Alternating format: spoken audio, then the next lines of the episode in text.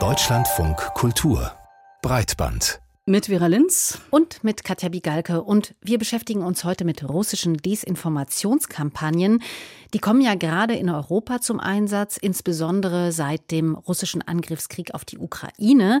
Sie spielen aber auch eine Rolle in Konfliktregionen, in denen der Krieg in der Ukraine nur eine mittelbare Rolle spielt. In Burkina Faso zum Beispiel. Da gab es letzte Woche den zweiten Militärputsch dieses Jahres. Und russische Propaganda soll hier auch mitgemischt haben. Ein anderes Thema, das gerade erneut in den britischen Medien besprochen wird, das ist der Fall Molly Russell.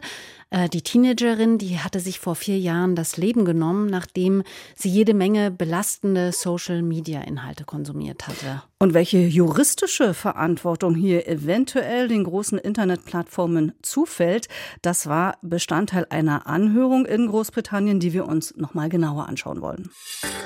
Breitband Topic. Letzte Woche gab es in Burkina Faso einen Putsch, bei dem eine Gruppe von Militärs den bisherigen Präsidenten und Chef der Militärjunta abgesetzt und durch einen neuen ersetzt hatte. Die Verfassung des Landes wurde angeblich aus Sicherheitsgründen außer Kraft gesetzt und nun herrscht der Notzustand im vom dschihadistischen Terror ja geplagten Land. Bereits das zweite Mal, muss man sagen. Es hatte ja schon im Januar einen Putsch in Burkina Faso gegeben. Ja, und auffällig bei dem jüngsten Putsch war nun, dass hier Menschen mit russischen Fahnen auf den Straßen der Hauptstadt Ouagadougou zu sehen waren, während die Botschaft der ehemaligen Kolonialmacht Frankreich mit wütenden Demonstranten zu kämpfen hatte. Ja, um diese vermeintliche Russland-Sympathie vor Ort, die könnte unter anderem auf Desinformationskampagnen zurückzuführen sein, die Russland zuletzt vor Ort durchaus forciert hatte. Fact-Checking-Teams in Burkina Faso haben jedenfalls in der Vergangenheit verstärkt russische Propaganda in Medien und sozialen Netzwerken beobachtet. Malte Hennig hat zu einem dieser Teams Kontakt aufgenommen. Videobilder zeigen Menschengruppen rufend in den Straßen der Hauptstadt Ouagadougou. Auf Rollern, auf Fahrrädern oder in der Menge. Vereinzelt sind Demonstrierende zu sehen, die Russlandfahnen in den Fahrtwind halten oder über den Rücken gebunden haben. Ein Mann mit russischer Flagge in der Hand spricht in ein Mikrofon des US-amerikanischen Senders Voice of America. We don't want no more. We are here because we need the defense of Russia. France haven't do anything. Who has give us success? Sie wollen kein Frankreich mehr. Sie seien hier, weil sie die Hilfe von Russland brauchen, weil Frankreich für ihren Erfolg nichts getan hätte, so seine Botschaft. Ob er mit Erfolg den Militärputsch meint oder sich auf den ausbleibenden Erfolg im Kampf gegen islamistische Terroristen in Burkina Faso bezieht, bleibt offen. Klar dagegen ist für viele, die ehemalige Kolonialmacht Frankreich wird in der Bevölkerung von Burkina Faso immer mehr für Missstände im Land verantwortlich gemacht. Es gibt den Wunsch, dass Hilfe von anderswo kommt. Das beobachtet unter anderem die Fact-Checking-Initiative FasoCheck aus der Hauptstadt Ouagadougou. Es gibt in Burkina Faso eine Form von pro-russischer Sympathie und insbesondere eine antifranzösische Stimmung. Das ist auf eine Strategie der Informationsmanipulation zum Vorteil Russlands und zum Nachteil Frankreichs zurückzuführen, der viele Menschen erliegen. So erklärt es das Fasocheck-Team in einem schriftlichen Interview mit Deutschlandfunk Kultur. Diese Informationsmanipulation sei auch auf von Russland gesteuerte Kampagnen zurückzuführen. Seit einigen Monaten ist die russische Desinformation und Propaganda in Burkina Faso in vollem Gange. Dies geschieht hauptsächlich über Konten und Seiten in sozialen Netzwerken und über private Messenger wie WhatsApp und Telegram. Das Team von Phasecheck besteht aus burkinischen Journalistinnen und Bloggern. Mit initiiert wurde das Projekt von der Deutschen Welle Akademie. Laut Phasecheck lassen sich vor allem zwei Ströme der Desinformationen erkennen. Zum einen auf privater Ebene, wo sozusagen von Mund zu Mund pro-russische und anti-französische Einstellungen weitererzählt werden. Zum anderen gäbe es organisierte Aktivisten, die ohne ausländische Hilfe kaum so weitreichend handeln könnten.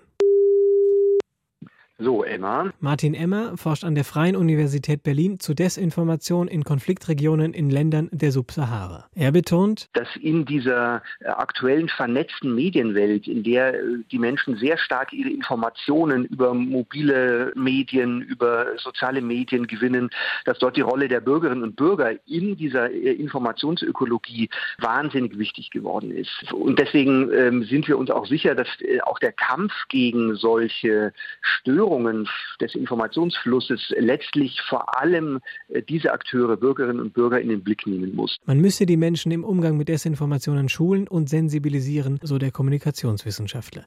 Die Initiative Fasocheck möchte genau das erreichen. Die Putschisten in Burkina Faso haben bekannt gegeben, in Zukunft mit neuen Partnern zusammenarbeiten zu wollen. International wurde der Putsch von vielen verurteilt, Zustimmung gab es aber auch vom Leiter der privaten russischen Militärgruppe Wagner, Jewgeni Prigozhin. Die Wagner-Gruppe wird Fachleuten zufolge im Mittleren Osten und Afrika eingesetzt, um russische Interessen zu vertreten. Prigozhin hat den Putschisten in Burkina Faso militärische Unterstützung angeboten. In anderen afrikanischen Ländern wurde die schon angenommen, zum Beispiel in Burkina Fasos Nachbarland Mali.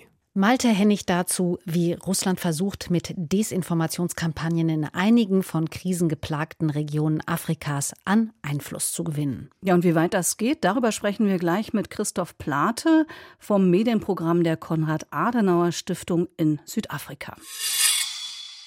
Es ist bekannt, dass Russland immer öfter in Konfliktregionen auf dem afrikanischen Kontinent auftaucht mit Söldnern der paramilitärischen Gruppe Wagner.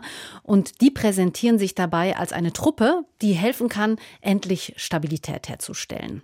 Solche Geschichten von Russland als verlässlichem Partner im Chaos, als Hilfe gegen den Terror, werden auch befeuert durch die russische Propagandamaschine, die in einigen Ländern des Kontinents eine zunehmende Rolle zu spielen scheint. Zuletzt tauchten zum Beispiel russische Flaggen im Rahmen des Militärputsches in Burkina Faso letzte Woche auf, obwohl Russland in dem Land, im Gegensatz zu Mali zum Beispiel, bisher noch keine so eine besondere Rolle gespielt hatte, wurde hier auf einmal so eine verstärkte Zusammenarbeit mit Russland eingeführt gefordert. Aber warum eigentlich? Im Gegensatz zu vielen anderen Ländern, die den Putsch verurteilt hatten, hatte der Chef der Gruppe Wagner den erneuten Machtwechsel im Land begrüßt, wie die BBC berichtete.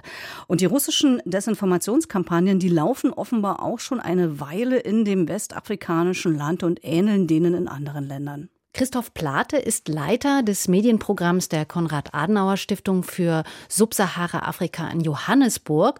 Und er beobachtet die russischen Informationskampagnen in der Region schon eine ganze Weile.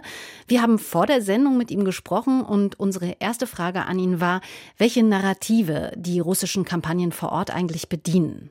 Die bauen vor allen Dingen auf der Erzählung auf, dass Russland selber nie eine Kolonialmacht gewesen sei, was ja von Historikern durchaus in Abrede gestellt wird.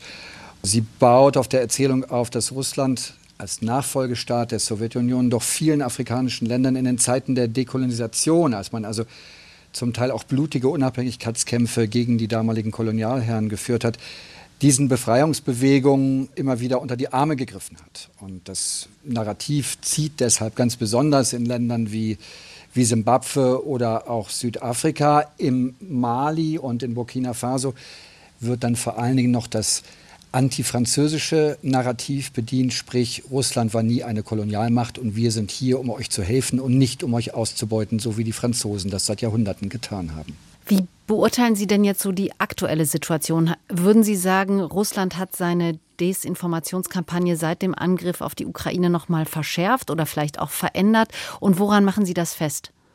Das ist leicht festzumachen an der Zunahme der Internetaktivitäten, an einer Zunahme von Trollen, die auftauchen, an Kampagnen, die in einzelnen Ländern gestartet werden. Ja, die äh, russische Desinformationspolitik hat ganz sicherlich deutlich, deutlich zugelegt seit dem Angriff der Russen oder Russlands auf die Ukraine. Es gibt verstärkte Aktivitäten von Russia Today. Es gibt verstärkte Angebote auch an öffentlich-rechtliche Rundfunk- und Fernsehsender in afrikanischen Ländern, doch bitte Material von Russia Today zu übernehmen. Und es gibt eine verstärkte Aktivität, insbesondere von russischen Botschaften auf dem Kontinent. Sie können sich vorstellen, dass es in nahezu jedem afrikanischen Land eine russische Botschaft gibt.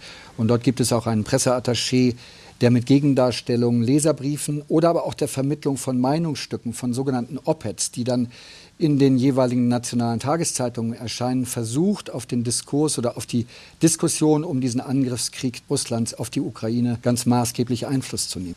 Welche längerfristigen Ziele verfolgt denn Russland mit diesen Desinformationskampagnen oder anders gefragt, welche geopolitischen Vorteile bringt es dem Land, mit Staaten zusammenzuarbeiten, die politisch instabil sind?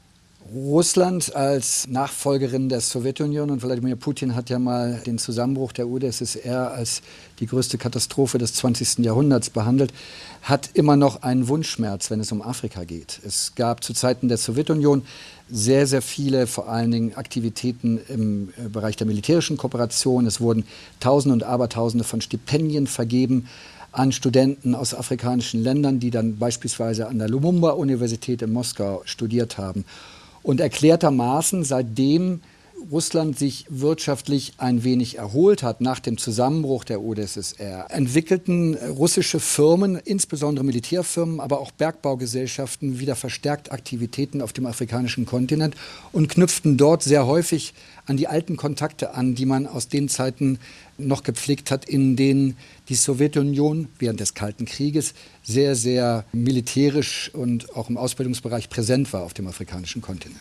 Das heißt, es geht um politische und auch wirtschaftliche Bindungen, die da forciert oder wiederbelebt werden sollen. Und das eben auch dann über Desinformation. Über welche Kanäle wird diese Information oder diese Desinformation denn verbreitet? Wie funktioniert das? Also insbesondere wird Facebook genutzt. Es wird hier und da auch Twitter genutzt. Also viele der russischen Botschaften und Presseattachés und Botschafter bedienen sich der Tweets. Es gibt dann die Meinungsstücke, die platziert werden, beispielsweise in afrikanischen Zeitungen. Es gibt das Angebot von Russia Today, Programme zu übernehmen, auf Englisch beispielsweise oder auch Französisch, die dann von nationalen Fernsehsendern ausgestrahlt werden können. Russia Today bietet sein Programm aber auch über einen chinesischen Satelliten an, so dass Russia Today an vielen Orten des Kontinents empfangen werden kann. Es gibt im Übrigen aus althergebrachten Zeiten noch alte Kooperationsabkommen zwischen russischen Nachrichtenagenturen und einigen afrikanischen Nachrichtenagenturen. Das ist ein Prinzip oder ein Modell, wie wir es eben auch in der Kooperation vieler afrikanischer Nachrichtenagenturen mit den Chinesen beispielsweise vergegenwärtigen mussten. Weil Sie gerade Chinesen sagen, das ist ein gutes Stichwort. China vergrößert ja den Einfluss auf dem afrikanischen Kontinent durch eine Medienstrategie schon länger. Hat Russland sich da was abgeschaut? Ja, also ich glaube, die Geschichte der sowjetischen Propaganda würde eigentlich darauf hindeuten, dass die Chinesen sich etwas bei den Russen würden abgucken können, was also die Geschicktheit und die Trickserei anbelangt. Aber Sie haben schon recht, es gibt da eine nicht festgeschriebene Art der Arbeitsteilung. Also der größte chinesische Fernsehsender beispielsweise hat seinen Hauptsendeplatz in Nairobi. Russia Today möchte seinen größten Newsroom auf dem afrikanischen Kontinent jetzt hier in Johannesburg eröffnen. Man versucht sich da nicht gegenseitig in die Quere zu kommen, wobei der wesentliche Unterschied sicherlich darin besteht, dass die Chinesen einen sogenannten Sonnenschein-Journalismus betreiben. Also da lesen sie dann Berichte über die Eröffnung einer neuen Brücke oder einer neuen Straße in Anwesenheit des chinesischen Botschafters oder im Nationalen Zoo ist ein neues Okapi geboren worden. Das sind alles Nachrichten, die niemandem wehtun, während die russische Desinformation schon eine sehr viel aggressivere ist, die eben auch versucht, das westliche Demokratiemodell zu diskreditieren und eine Politik der Stärke zu propagieren.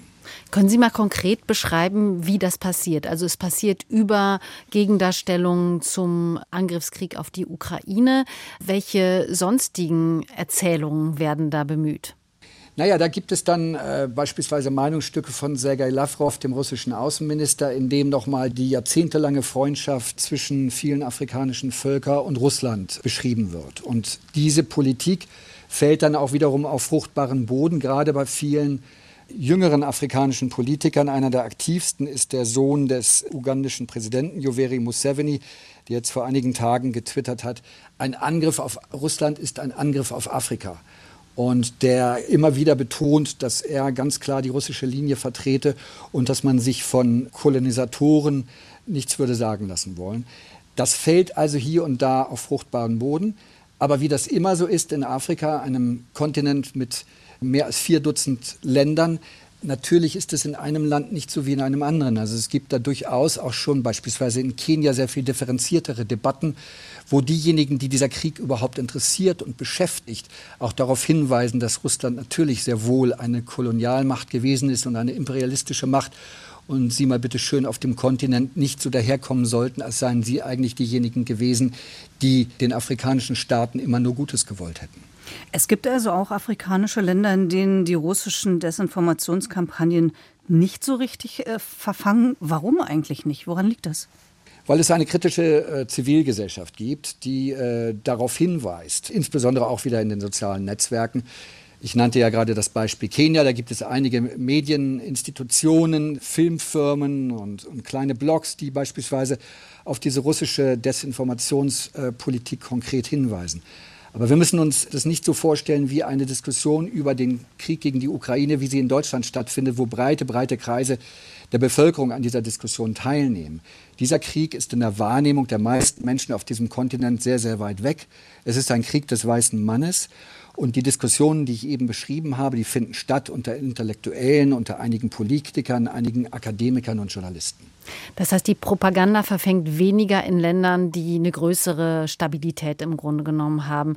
Wie sieht das denn davon ausgehend mit der Rolle der Wagner-Gruppe aus? Also die ist ja auch auf dem afrikanischen Kontinent vor allem in Ländern unterwegs und im Einsatz, die eher instabil sind.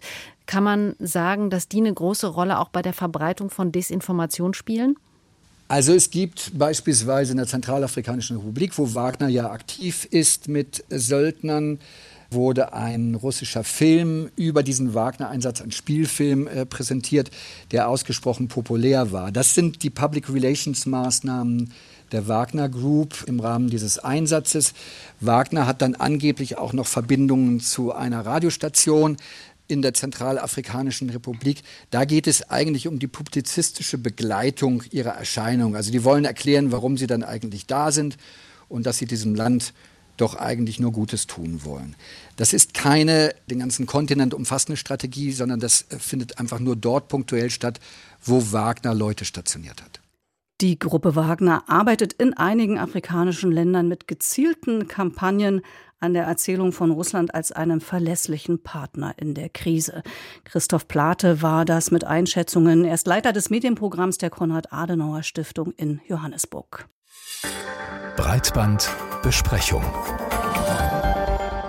Welche Wirkung haben Inhalte, die sich um Suizid, Selbstverletzung und Depression drehen, auf Kinder und Jugendliche? Inhalte, die man in den sozialen Medien zuhauf findet, wenn man nur richtig sucht. Diese Frage wird aktuell diskutiert im Zusammenhang mit dem Fall Molly Russell. Die 14-jährige Molly soll sich unter dem Einfluss von Depressionen und negativen Auswirkungen von Online-Inhalten, so heißt es, im November 2017 selbst tödlich verletzt haben.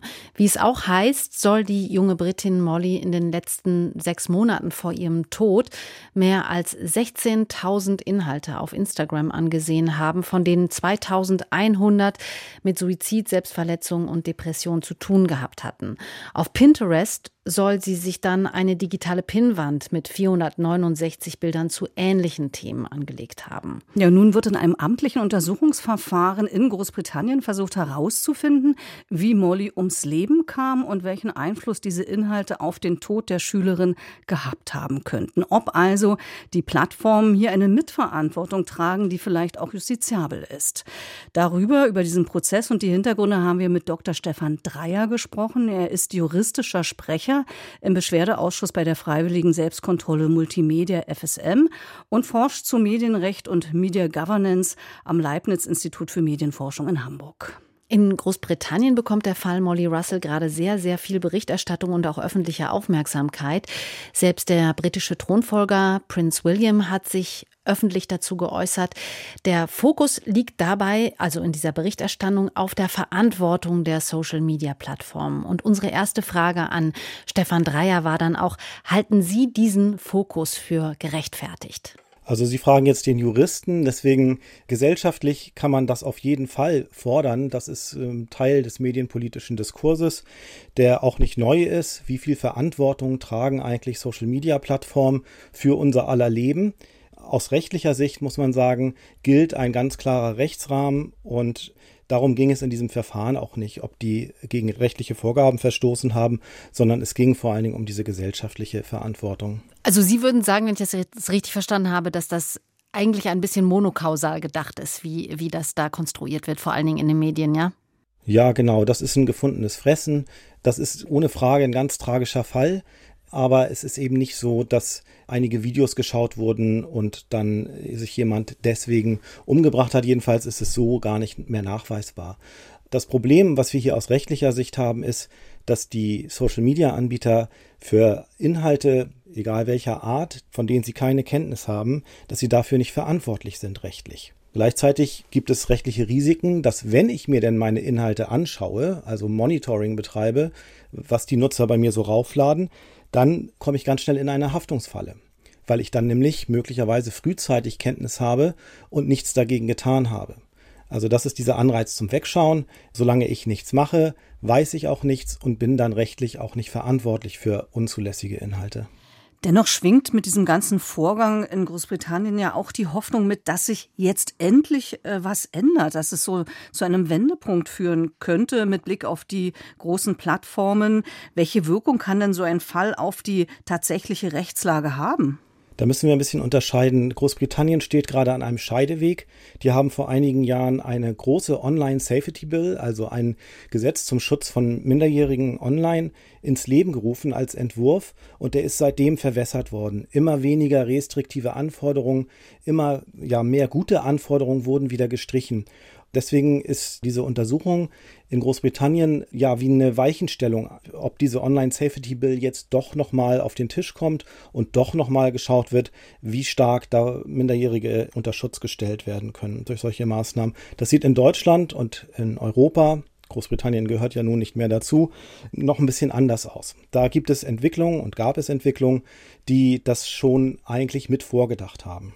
Jetzt hat sich ja Meta, Eigentümer von Instagram und Facebook und auch Pinterest entschuldigt und Elizabeth Lagoon, die Leiterin der Abteilung für Gesundheit und Wohlbefinden bei Meta, die äh, wurde ja auch als Zeugin zu dem Verfahren geladen. Die hat erklärt, dass Molly sich tatsächlich Beiträge angeguckt hat, die eben gegen die Richtlinien des Unternehmens auch verstoßen haben. Und sie hat sich auch zum Teil sogar dafür entschuldigt. Heißt denn das nicht im Umkehrschluss dann, dass Meta zum Beispiel eben nicht doch eine Mitschuld an an dem Tod des Mädchenträgs? Wie gesagt, es ging dort weniger um die Frage der Schuld, sondern mehr darum, wurden dort unzulässige Inhalte zugänglich gemacht. Das war hier offenbar der Fall. Im Nachhinein hat man das festgestellt. Äh, rein rechtlich haftet dann Instagram nicht für diese Inhalte, wenn sie keine Kenntnis davon haben. Im Rahmen der Kenntniserlangung müssen sie dann unverzüglich handeln und die entsprechend runternehmen. Aber so kann man sich doch im Nachhinein dann immer wieder rausreden. Ja, das geht ja nicht so um, ums Rausreden. Wenn ich nicht weiß, was auf meiner Plattform passiert, dann kann ich eben auch nichts dagegen unternehmen. Und das ist diese Falle, in der der Rechtsrahmen seit 2002 steckt dass in dem Moment, wo ich freiwillig anfange, meine Plattform zu monitoren, rutsche ich in ein Haftungsrisiko, was unkontrollierbar ist aus Unternehmenssicht. Deswegen wird das nicht gemacht. Aber das soll sich ja jetzt doch ändern. Also der Digital Services Act, der ja spätestens ab 2024 in Kraft treten wird, der soll ja dafür sorgen, dass illegale Inhalte, zumindest in der Europäischen Union, noch konsequenter gelöscht werden. Das heißt, eben dann auch vorher schon gesehen worden sind. Was ändert sich denn da wirklich mit dem DSA? Oder kann man anders gefragt sagen, dass so ein Fall wie der Fall Molly dann in der EU zum Beispiel gar nicht mehr denkbar wäre, weil die großen Plattformen dann genauer hinschauen müssen und dann eben auch haften würden? Es gibt einmal auf der Ebene von Deutschland seit letzten Mai das Jugendschutzgesetz, was vorsieht, dass solche Anbieter von Plattformen mit nutzergenerierten Inhalten äh, Vorsorgemaßnahmen einziehen.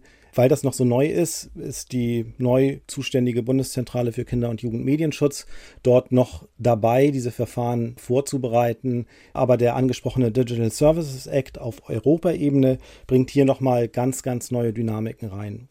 Da wäre der erste Punkt, dass dieses freiwillige Monitoren von unzulässigen Inhalten auf der eigenen Plattform jetzt absichtlich ausgenommen wird aus diesen Haftungsfragen. Das heißt, in dem Moment, wo ich anfange, freiwillig meine Inhalte automatisiert oder mit menschlicher Hilfe zu kontrollieren auf Rechtsverstöße, rutsche ich nicht automatisch in ein Haftungsrisiko. Das ist ein wichtiger Wechsel, weil den Plattformen dann freie Hand gegeben ist, dafür äh, viel, viel expliziter, viel, viel restriktiver und umfassender und systematischer die eigenen Inhalte auch zu kontrollieren, die man da zugänglich macht. Das ist die eine Säule. Und die andere ist, dass der Kinderschutz im Digital Services Act sehr, sehr explizit genannt wird. Jede Plattform mit nutzergenerierten Inhalten muss Vorsorgemaßnahmen vorsehen, um den Jugendmedienschutz zu gewährleisten. Sie haben ja in dem Gespräch schon mehrmals klargemacht, dass man unterscheiden muss zwischen rechtlicher und gesellschaftlicher Verantwortung, die die Plattformen auch haben. Und das scheint ja ein Dilemma zu sein, dass das zumindest gefühlt sehr weit auseinander klafft. Wie lässt sich denn da eine Trennlinie ziehen oder andersrum, wie lässt sich denn das miteinander verbinden in der Zukunft? Wir haben es hier mit Plattformen zu tun, die ja nicht nur negative Inhalte zur Verfügung stellen, sondern die auch unglaublich viel an kreativen, an positiven Inhalten zur Verfügung stellen. Und sie haben die Freiheit, diese Plattform so zu gestalten, wie sie das gerne möchten. Das heißt also, wenn wir jetzt über rechtliche Regulierung nachdenken, die auf solche Empfehlungsalgorithmen und das Plattformmanagement insgesamt abzielen, dann betreten wir einen ganz sensiblen Bereich der Medien- und Kommunikationsfreiheiten. Auch die Informationsfreiheit der Nutzenden ist ja betroffen, wenn ich mir meinen Dienst nicht so kuratieren kann, wie ich es gern möchte. Wir haben also eigentlich alle das Recht, uns auch Inhalte, die schlecht für uns sind, so zu kuratieren, dass wir jede Menge davon bekommen. Deswegen finde ich die Überlegungen in der Medienpolitik noch stärker dort in die Plattform hinein zu regulieren, grundsätzlich erstmal riskant. Aber ich kann mir vorstellen, dass wir für den Bereich von Kinder- und Jugendmedienschutz Ausnahmen machen müssen. Dass wir also sagen, wenn dort entsprechend jüngere Nutzenden in solche Feedback-Schleifen geraten, dann müssen wir Vorsorgemaßnahmen vorsehen, damit die da wieder rausfinden oder damit wir sie dabei unterstützen können, ähm, dort wieder rauszufinden. Sagt Stefan Dreier vom Leibniz-Institut für Medienforschung in Hamburg. Breitband. Podcast-Kritik. Die Süddeutsche Zeitung ist bekannt für ihre investigativen Recherchen. Panama Papers, der Wirecard-Skandal oder auch die Swiss Secrets, also die Recherche zu geheimen Konten in der Schweiz, all das ist investigativer Journalismus, der sich auch mit der Süddeutschen Zeitung verbindet. Ja, und die Recherchen, die stehen dann aber nicht nur in der Zeitung oder auch im Netz, sie werden auch zunehmend als Podcast veröffentlicht und verarbeitet. Zu Swiss Secrets gab es zum Beispiel eine vierteilige Podcast-Serie, in der wurde auch angekündigt, dass in Zukunft mehr Recherchen in diesem Feed veröffentlicht werden sollen. Und das ist nun geschehen. Es gibt eine zweite Serie mit dem Titel The Great Firewall, wie China das Internet verändert. Und Karina Schröder hat sich das für uns angehört. So viel vorab. Der Titel The Great Firewall, wie China das Internet verändert hat, ist irreführend. Eigentlich müsste der Podcast heißen, was die chinesische Regierung aus dem freien Internet im eigenen Land gemacht hat. Als das Internet nach China kommt und vor allem die sozialen Medien groß werden, haben viele das ja als Chance gesehen. Für eine Öffnung, für freie Meinung und Informationsfreiheit. Doch davon ist nicht viel übrig geblieben. Das zeigt sich etwa daran, dass man Klone der amerikanischen sozialen Netzwerke geschaffen hat, die meist von der Regierung kontrolliert werden. Das Internet in China, das ist ja gar nicht so, wie wir es hier in Deutschland kennen. Nicht nur, dass es da statt Facebook, Twitter und Google WeChat, Weibo und Beidou gibt, sondern es ist auch einfach nicht so frei wie bei uns. Erklärt Moderatorin Antonia Franz. Über sie später mehr. Ein Beispiel für diese Kontrolle durch die Regierung, das sich bei mir eingebrannt hat, LGBTQI-Plus-Menschen werden im eigenen Land unsichtbar gemacht. Wer in China aus dem Raster fällt, also anders ist als der Rest, der wird schnell von der chinesischen Regierung beobachtet. Der wird von der kommunistischen Partei nicht akzeptiert und soll auch aus dem öffentlichen Bild, den sozialen Medien verschwinden. Da werden Hashtags entfernt, Chatgruppen, auch persönliche gelöscht, Begriffe aus dem Internet verschwinden einfach. Zensur durch den Staat. Wie genau das technisch umgesetzt wird, dazu wird gerade so das Minimum erklärt. Schade. Dabei halt in meinem Hinterkopf immer, was sind die Mythen, die gerne über China und die Überwachung erzählt werden? Was die Realität? Es ist kompliziert, Details verändern sich dauernd, aber uns reicht für diesen Podcast ja auch erstmal das Grundverständnis. Die Zensur ist der rote Faden, der die acht Folgen des Süddeutsche Podcasts zusammenhält. In Folge 2 zum Beispiel geht es um das Tiananmen-Massaker auf dem Platz des himmlischen Friedens 1989, bei dem gewaltsam Studentenproteste niedergeschlagen wurden. Bis heute ist der 4. Juni wohl deshalb auch der Tag im Jahr, an dem am meisten zensiert wird im chinesischen Internet. Er soll aus dem kollektiven Gedächtnis der Menschen und aus der Geschichte von China verschwinden. Das geht so weit, dass viele junge Menschen in China heute mit dem 4. Juni 1989 nichts mehr anfangen können. Die 30 bis 40 Minuten langen Folgen widmen sich Themen wie dem Aufstieg des heutigen Staatspräsidenten Xi Jinping, Corona, TikTok und die Menschenrechtsverletzungen im Land. Wir springen auch innerhalb der Folgen durch die Geschichte. Und damit zurück in den Januar 2020, im Juli 2021, im August 2013, im März 2018.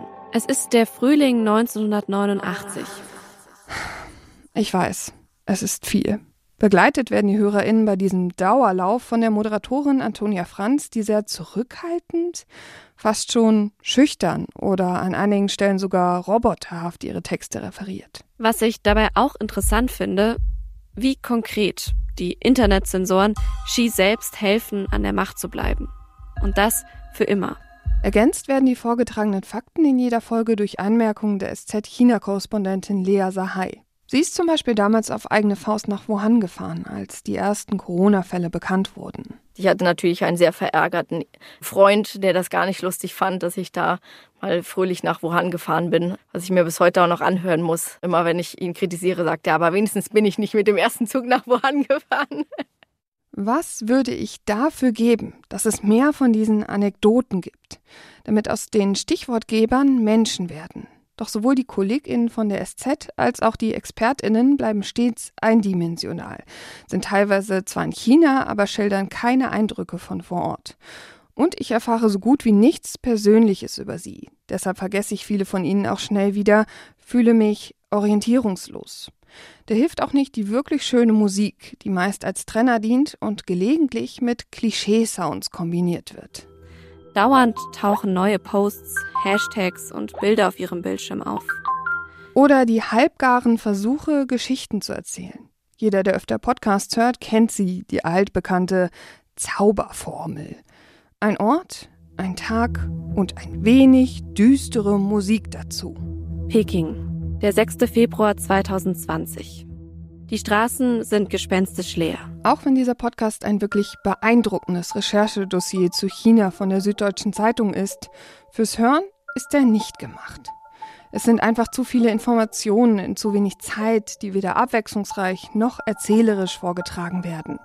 Ich muss öfters zurückspulen, um alles zu verstehen. Und man bekommt zwar einen tollen Einblick in die Funktionsweise der Politik in China, aber das Internet selbst kommt einfach viel zu kurz. Mäßige Begeisterung bei Karina Schröder, unserer Podcast-Rezensentin. The Great Firewall wie China das Internet verändert, heißt der Podcast der Süddeutschen Zeitung, den Karina uns vorgestellt hat.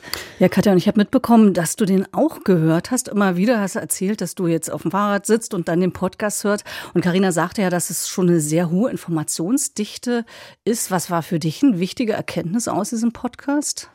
Also, also A habe ich tatsächlich noch mal ganz viel gelernt, was ich auch nicht wusste. Also ich wusste zum Beispiel gar nichts von diesem Fenster, das sich da mal aufgetan hat, als äh, diese App Clubhouse äh, berühmter wurde, dass tatsächlich mal so ein Zeitfenster da war, wo sich äh, Chinesinnen mit äh, Hongkong-Chinesen, Taiwanerinnen und der ganzen Welt einigermaßen frei unterhalten konnten in dieser App. Das war ein kurzes Zeitfenster von zwei Wochen, aber das war mir zum Beispiel in der Form neu.